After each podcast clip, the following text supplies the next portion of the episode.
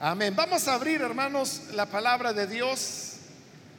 Y en esta oportunidad lo hacemos en el libro segundo de las crónicas.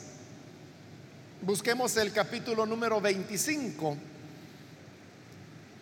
Ahí vamos a leer la palabra de Dios en el libro segundo de las crónicas, capítulo 25.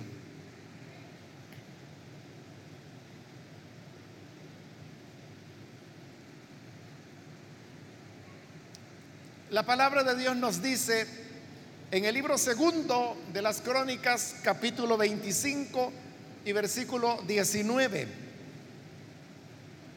Tú dices, he aquí, he derrotado a Edom y tu corazón se enaltece para gloriarte. Quédate ahora en tu casa ¿para qué provocas un mal en que puedas caer tú y Judá contigo? Amén. Solo eso leemos. Hermanos, pueden tomar sus asientos.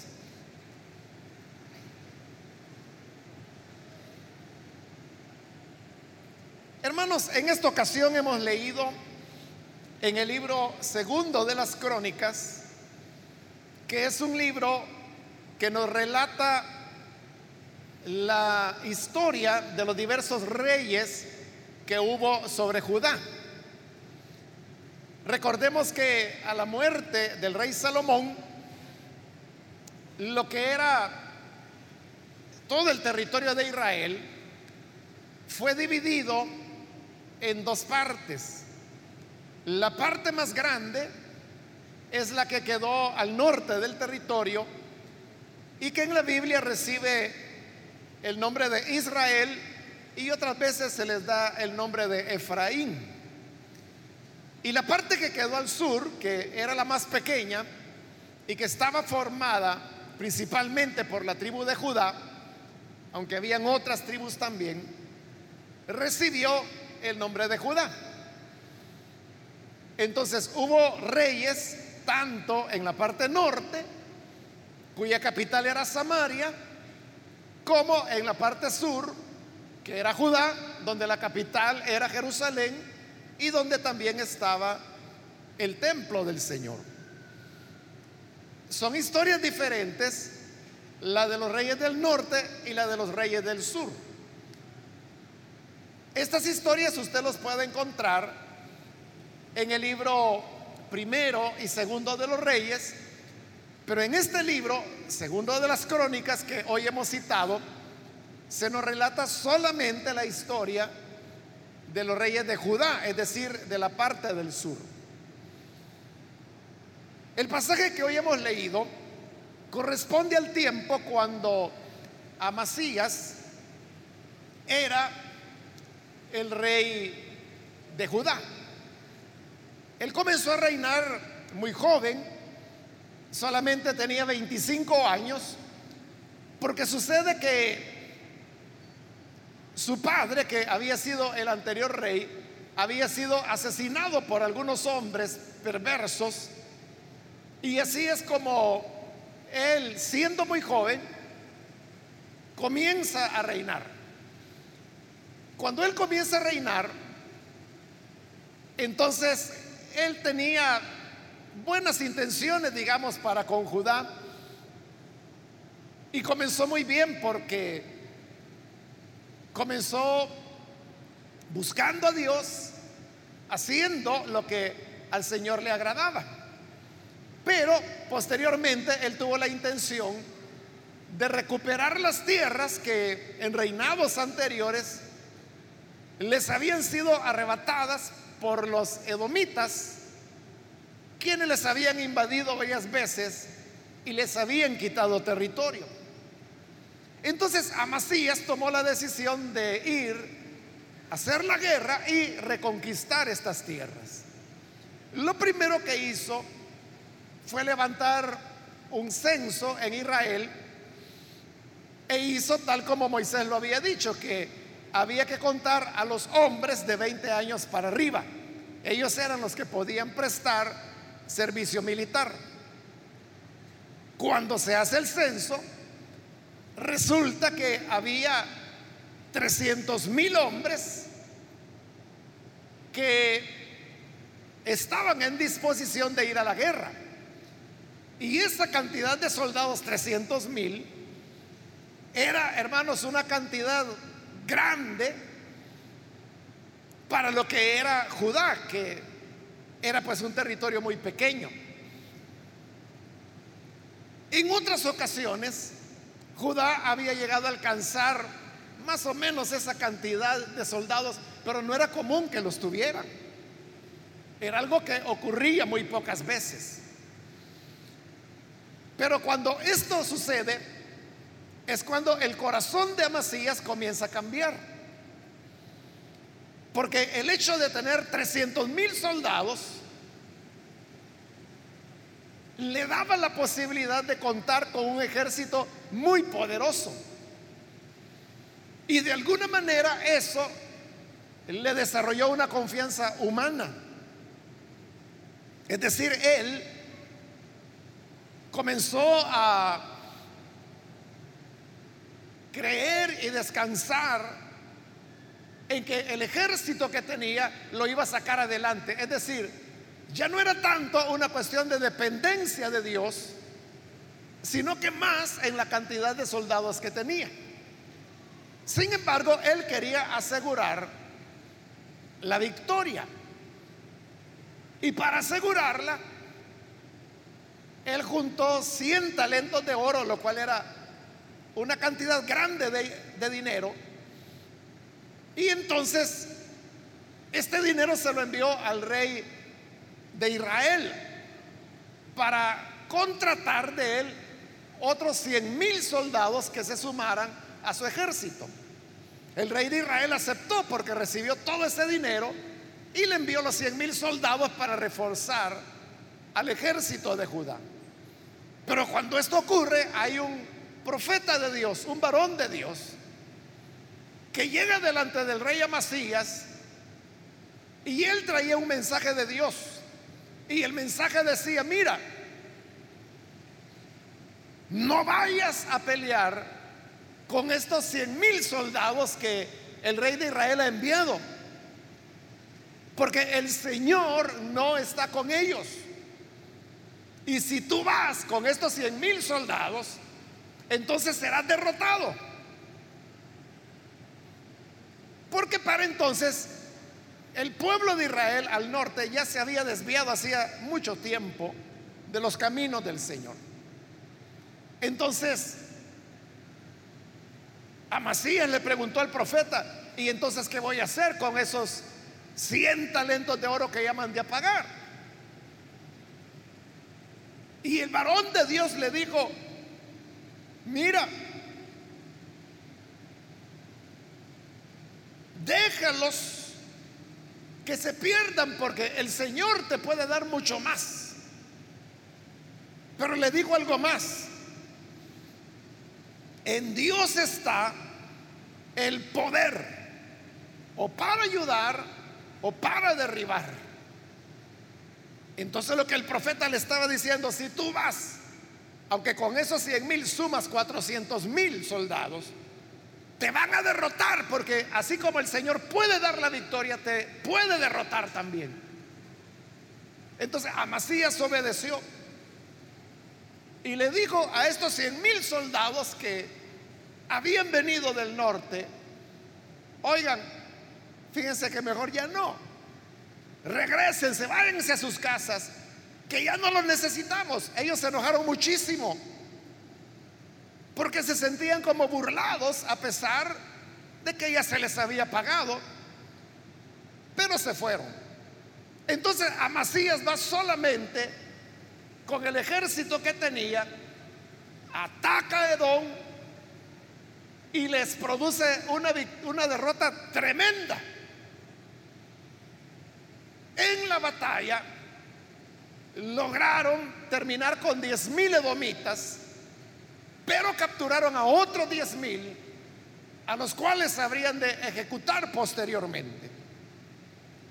Entonces, Amasías había obtenido la victoria y la había obtenido sin ayuda del rey de Israel. Es decir, la palabra de Dios se había cumplido cuando el varón de Dios le dijo, en Dios está dar la victoria o dar la derrota. Y era evidente que Dios le había dado la victoria porque había vencido a Edom. Pero aquí viene el gran error de Amasías. Y es que habiendo derrotado a los edomitas, comete la locura que agarra los dioses de Edom, los ídolos a los cuales ellos adoraban, y se los trae para Jerusalén para adorarlos él. Entonces note, ¿por qué él está actuando así? Es porque su corazón se ha llenado de orgullo. Si ya antes había comenzado a ponerse orgulloso por la cantidad de soldados que tenía, hoy lo está mucho más por la gran victoria que Dios le ha dado. Pero el varón de Dios le había dicho que la victoria viene del Señor, Él es el que la da, o Él es el que da la derrota. Pero le había dado la victoria. Y en lugar de agradecer a Dios por eso, quizás él pensó que era por su fuerza, por su ejército, por su conducción militar y porque había derrotado a Edom. Su orgullo creció mucho más y por eso toma los ídolos, los dioses de los edomitas, y se los trae a Jerusalén. Pero cuando llega a Jerusalén, Dios le envía a otro profeta. Y este profeta le dice, mira, el Señor pregunta que, ¿por qué traes los dioses de los edomitas? ¿No te das cuenta que estos dioses son los que no los pudieron defender a ellos. Por eso los derrotaste, porque estos dioses no sirven. No pudieron hacer nada por Edom. Entonces, ¿para qué los traes tú? Si tú tienes el Dios que te dio la victoria. Lo que le estaba diciendo este profeta de Dios era muy cierto. O sea, eso es de sentido común. Si Edom había sido derrotado es porque sus dioses no existían, eran falsos, eran un fraude. Habían demostrado que no son Dios en verdad. Y aún así Amasías se los trae para adorarlos en Jerusalén. Pero como Amasías se ha llenado de orgullo, entonces le responde pesadamente al profeta y le dice, ¿quién te ha puesto a ti por consejero del rey? Déjate de eso. ¿O por qué quieres que te mate? Esa fue la respuesta que le dio. ¿Y a ti quién te preguntó? ¿Quién te está pidiendo opiniones? ¿Quién te ha nombrado consejero del rey para que me vengas a decir qué hacer o quieres que te mate? Y el profeta simplemente le dijo, yo sé que Dios ha decretado destruirte porque has hecho esto y no obedeciste mi consejo. Es decir, que la palabra que Dios da es una palabra que tiene que ser guardada. Es una palabra que debe ser obedecida. No es una palabra que deba ser desafiada, como Amasías lo estaba haciendo ahora. Amasías lo estaba quebrantando totalmente la palabra de Dios porque estaba lleno de orgullo. Y como estaba lleno de orgullo, entonces decide pelear otra vez, ir a la guerra, solo que ahora contra el ejército de Israel. En Israel, en esa época, el rey se llamaba Joás. Y entonces Amasías le mandó a decir que le declaraba la guerra. Cuando el rey de Israel recibe la declaratoria de guerra de Amasías, recuerde que era un territorio mucho más grande, con más población. Entonces le manda a decir a Amasías lo que hoy leímos en el versículo. Ah, he aquí, tú dices, he derrotado a Edom y tu corazón se enaltece para gloriarte. Quédate ahora en tu casa. ¿Para qué provocas un mal en que puedas caer tú y Judá contigo? Joás, hermano, era, como le digo, el rey del norte, que no estaban bien delante de Dios. Pero lo que le está diciendo a Amasías es toda la verdad. Ahí está la clave de todo. Le está diciendo como derrotaste a Edom. Ahora tu corazón se enaltece para gloriarte. Ese era el problema.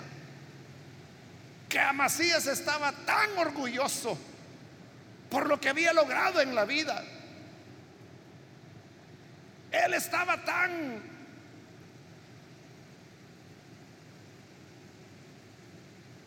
lleno de vanidad, que como el rey le dijo, te estás enalteciendo.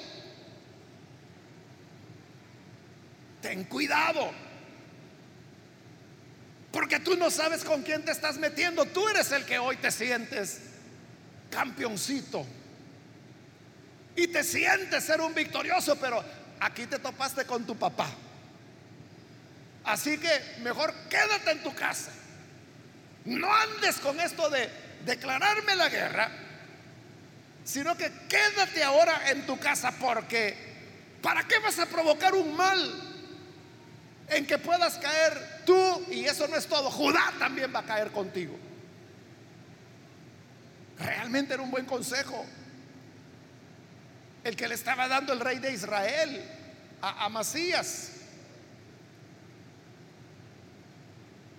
Él tenía que comprender que si había tenido una victoria era porque el Señor se la había dado, por lo tanto, él no tenía nada de qué jactarse.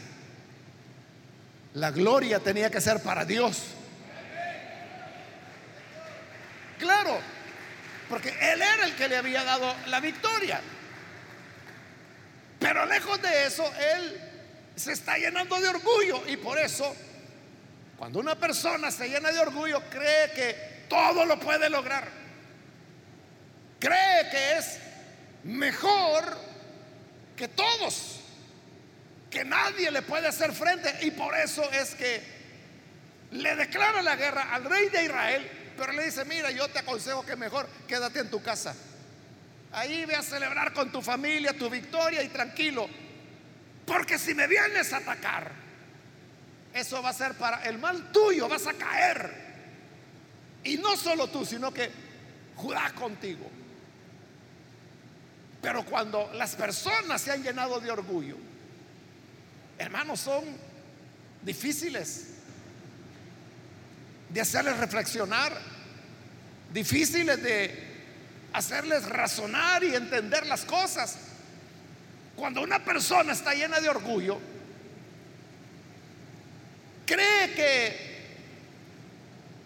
todo lo puede, ya no oye consejos, no quiso oír al profeta que le dijo, ¿para qué traes esos dioses que a Edom no le sirvieron de nada? Si a ellos no los ayudaron, ¿cómo te va a ayudar a ti? Pero él le dijo, bueno, metido, ¿y a vos quién te está pidiendo? Opiniones, ¿quién te ha nombrado consejero del rey?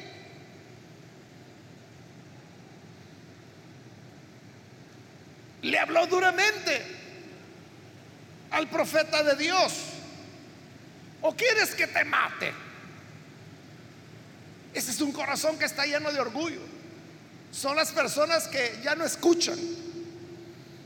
O como decimos popularmente, son las personas que ya no entienden de razones. que por mucho que uno les explique, por mucho que les oriente, por mucho que se les aconseje, no hacen caso, están llenos de orgullo. El orgullo, hermanos, es lo más destructivo en la vida de las personas. ¿A quién le agradan las gentes orgullosas?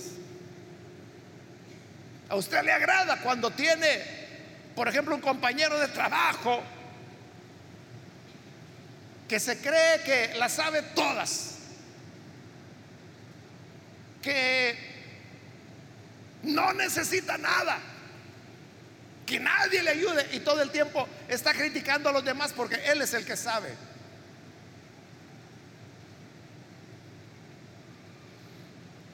¿A quién le agrada tener un compañero de trabajo así? ¿O a quién le agrada tener un compañero de estudios que también cree que todo lo sabe y que lo que él dice es lo correcto y que así tienen que ser las cosas? Sobre todo ahora cuando se les ha metido de que en todo lo que estudian quieren que los estudiantes estén haciendo trabajos de grupo, pero ¿quién quiere tener en su grupo a ese orgulloso o a esa orgullosa? Que cree que tiene la razón todo el tiempo y que las cosas tienen que ser como él o como ella dice y que si es así que no va a servir. ¿A quién le gusta trabajar con eso? A nadie nos agradan las gentes que son orgullosas, petulantes, creídas, como decimos. Pero si a nosotros los seres humanos no nos agradan, mucho más no le agradan al Señor. En la Biblia usted sabe que hay varios pasajes. En Proverbios, por ejemplo, dice que antes de la caída, es el enaltecimiento. Todas las personas que se enaltecen terminan humilladas. En el Nuevo Testamento también la escritura dice, Dios resiste al soberbio, pero le da gracia al humilde. El favor de Dios siempre es para la persona humilde. Y vea que hay algo interesante, hermanos, en la vida. Y es que normalmente las personas que de verdad saben son los que menos se glorían de eso. Y el que no sabe es el que tiene que estar alegando que él sí puede, que yo conozco, que yo he leído tal cosa, que yo sé tal otra. Es el que todo el tiempo se está jactando. Porque el que de verdad sabe en la medida que va aprendiendo, se va dando cuenta que el conocimiento es un océano inmenso. Y como lo dijo este antiguo filósofo, que mientras más conocía, él decía, yo solo sé que no sé nada. Pero cuando una persona cree saber, bueno, eso la misma escritura lo dice, ¿no? Que aquel que piensa que sabe aún no sabe nada como debería saberlo, dice la Biblia. Así es, cuando la persona se jacta, es, es que no sabe.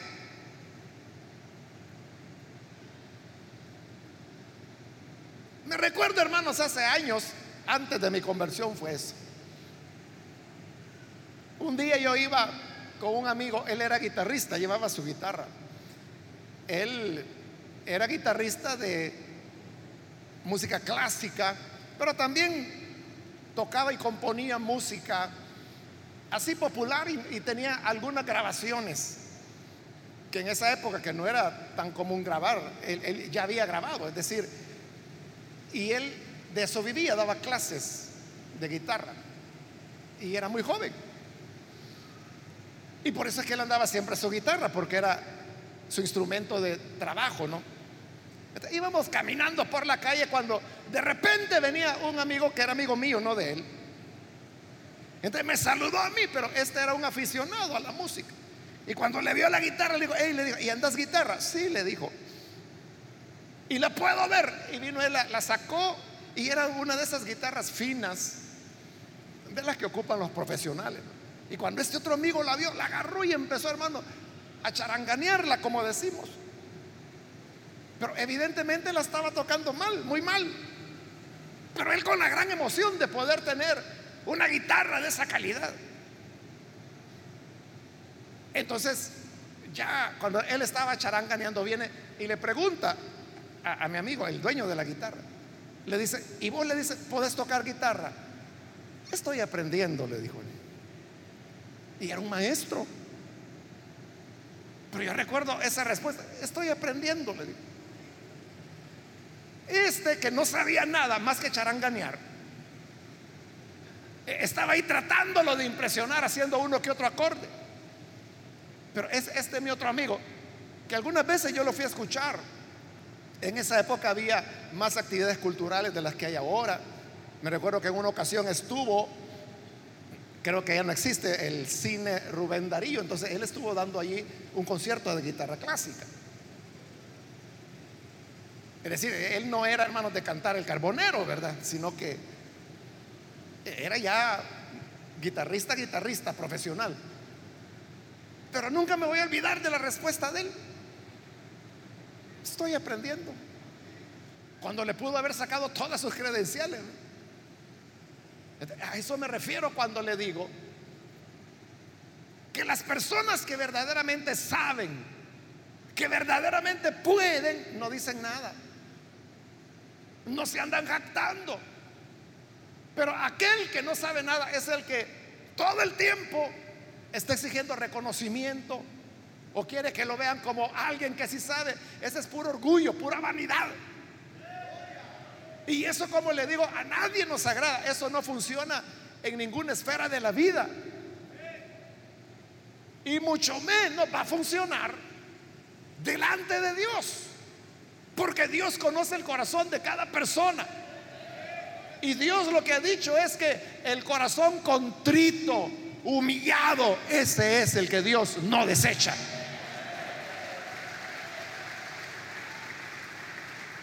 En cambio, al soberbio siempre lo va a resistir.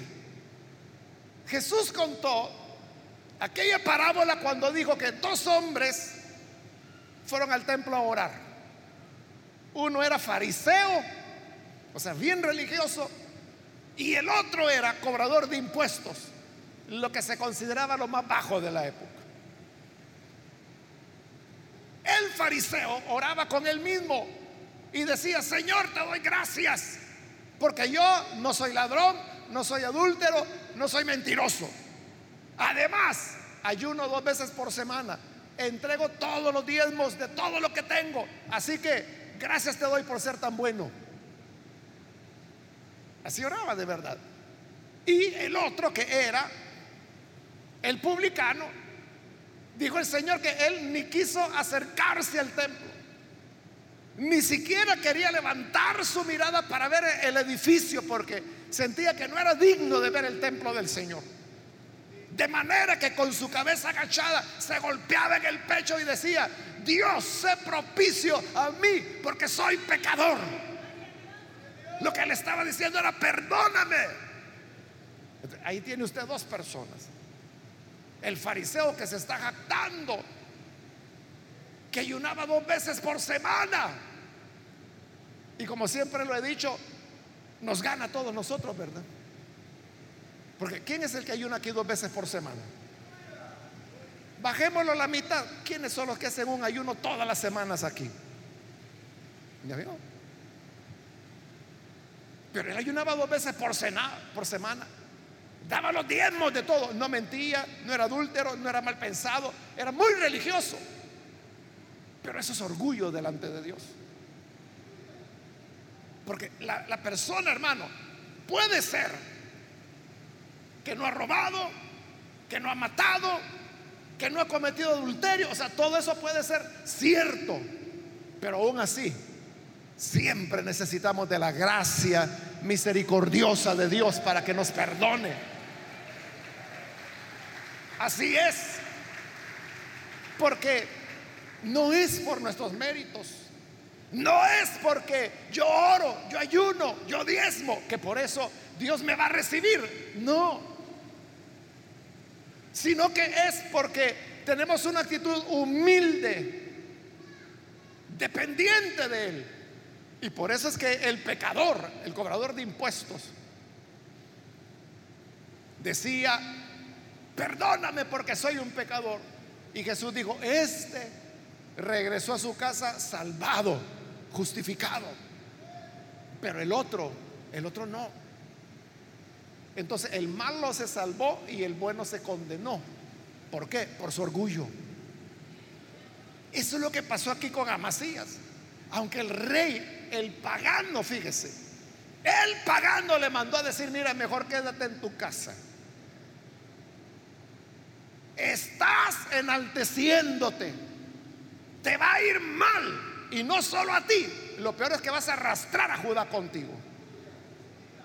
Pero lo que le dije, el orgulloso ese no entiende, hermano. Ese es más sordo que una piedra. Entonces fue, hizo la guerra. ¿Y qué pasó? El rey de Israel le dio, hermanos, una derrota contundente. Y no solo lo derrotó, sino que lo trajo con él, llegó hasta Jerusalén. Y al llegar a Jerusalén, la ciudad tenía una muralla que la protegía alrededor. Entonces el rey de Israel destruyó 200 metros de esa muralla, la derribó totalmente. Es decir, Jerusalén quedó expuesta. Las murallas tenían sus puertas enormes y estas puertas se cerraban cuando el enemigo venía para que no pudiera entrar. La idea era que no hubiera ni un espacio donde el enemigo pudiera entrar. Por eso es que el rey del norte derribó 200 metros de muralla para que quedara no una puerta, para que quedara una carretera para quien quisiera entrar a Jerusalén. Y no solo eso, fue al templo del Señor y ahí se robó todo el tesoro de la casa de Dios. Y no solo eso, fue al palacio del rey Amasías y le robó todos los tesoros que él tenía. Y además de eso, se llevó a los jóvenes más brillantes, más apuestos, y se retiró, se fue, se lo llevó de esclavos a Israel. Entonces Amasías quedó pobre con una muralla derribada, con el templo de Dios saqueado, con su riqueza personal también robada y la humillación de haber sido derrotado.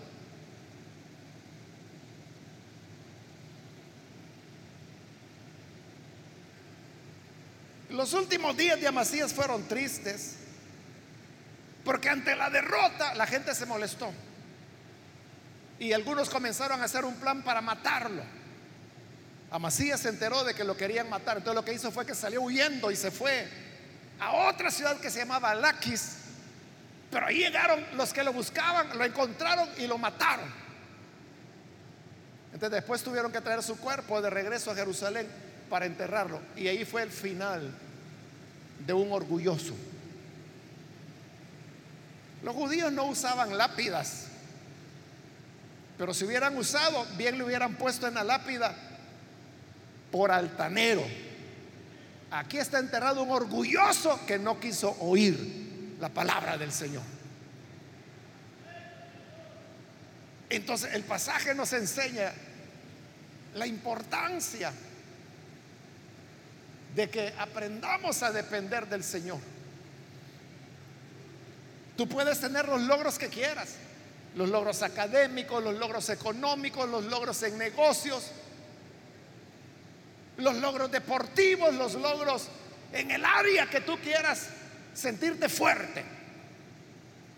Pero si no aprendemos a ser humildes delante de Dios, nada le cuesta a Dios humillarnos. Y que nuestro final sea como el de Amasías, que después de haber estado en la gloria, y de haber hecho la voluntad de Dios, termina en una triste tumba, aquí quedó el orgulloso. Que Dios nos ayude y nos guarde para que todo el tiempo nosotros estemos dependiendo de Él. Vamos a cerrar nuestros ojos y antes de orar, hermanos, yo quiero hacer una invitación para las personas que todavía no han recibido al Señor Jesús como su Salvador. Pero al escuchar la palabra, si usted se da cuenta de cómo Dios lo que requiere de nosotros es humildad. Humildad.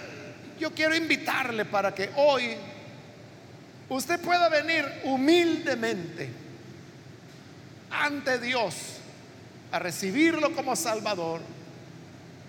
Y la escritura dice que aquel que se humilla, el Señor lo exalta.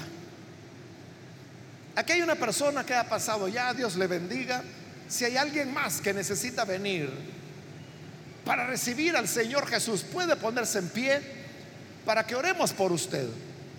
Cualquier otro amigo o amiga que ha oído la palabra y hoy ha entendido la importancia de escuchar humildemente la palabra de Dios, venga para recibir al Hijo de Dios.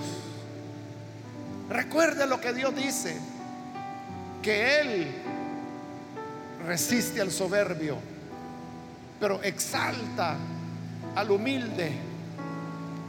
Eso es lo que necesitamos, que Dios nos exalte. Porque si se trata de humillación, Dios sabe humillar, como lo hizo con Amasías. Muy bien, aquí hay otra persona, Dios la bendiga, bienvenida. Alguien más que necesita venir para recibir al Señor por primera vez, póngase en pie. Venga, queremos orar por usted. Hoy es un buen momento, un buen día para que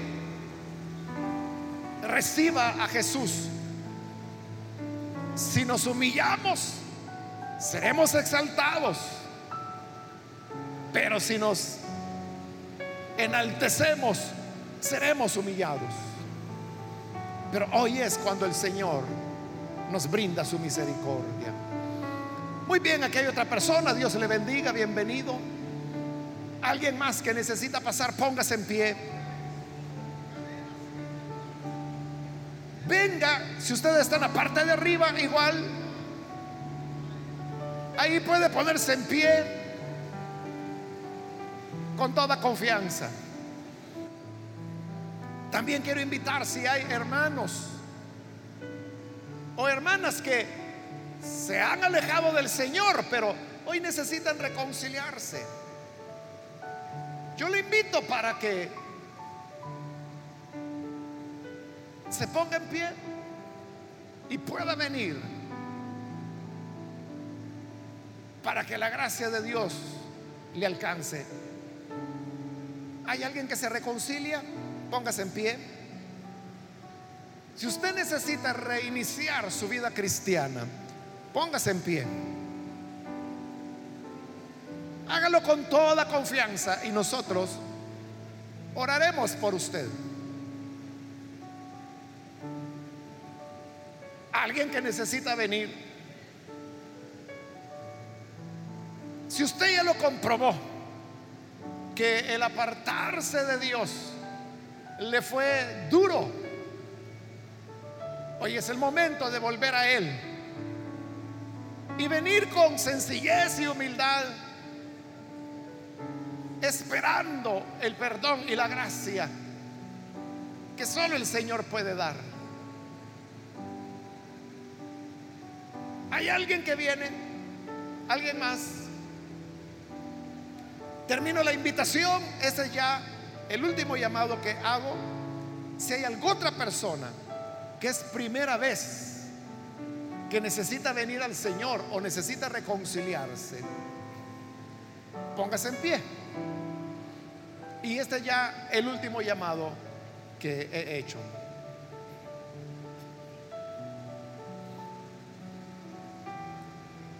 A usted que nos ve por televisión, por internet o escucha por radio, quiero invitarle para que se una con las personas que están aquí al frente y reciba también al Señor como Salvador. Ore con nosotros. Señor amado, gracias te damos por estas personas que están ahora acá al frente, como también aquellos que a través de los medios de comunicación hoy se están uniendo en esta oración en cualquier lugar donde ven o escuchan. Pero ahí donde hay humildad y donde esta oración se hace con sencillez, llega Padre para perdonarles, para cambiarles, hacerles nuevas criaturas.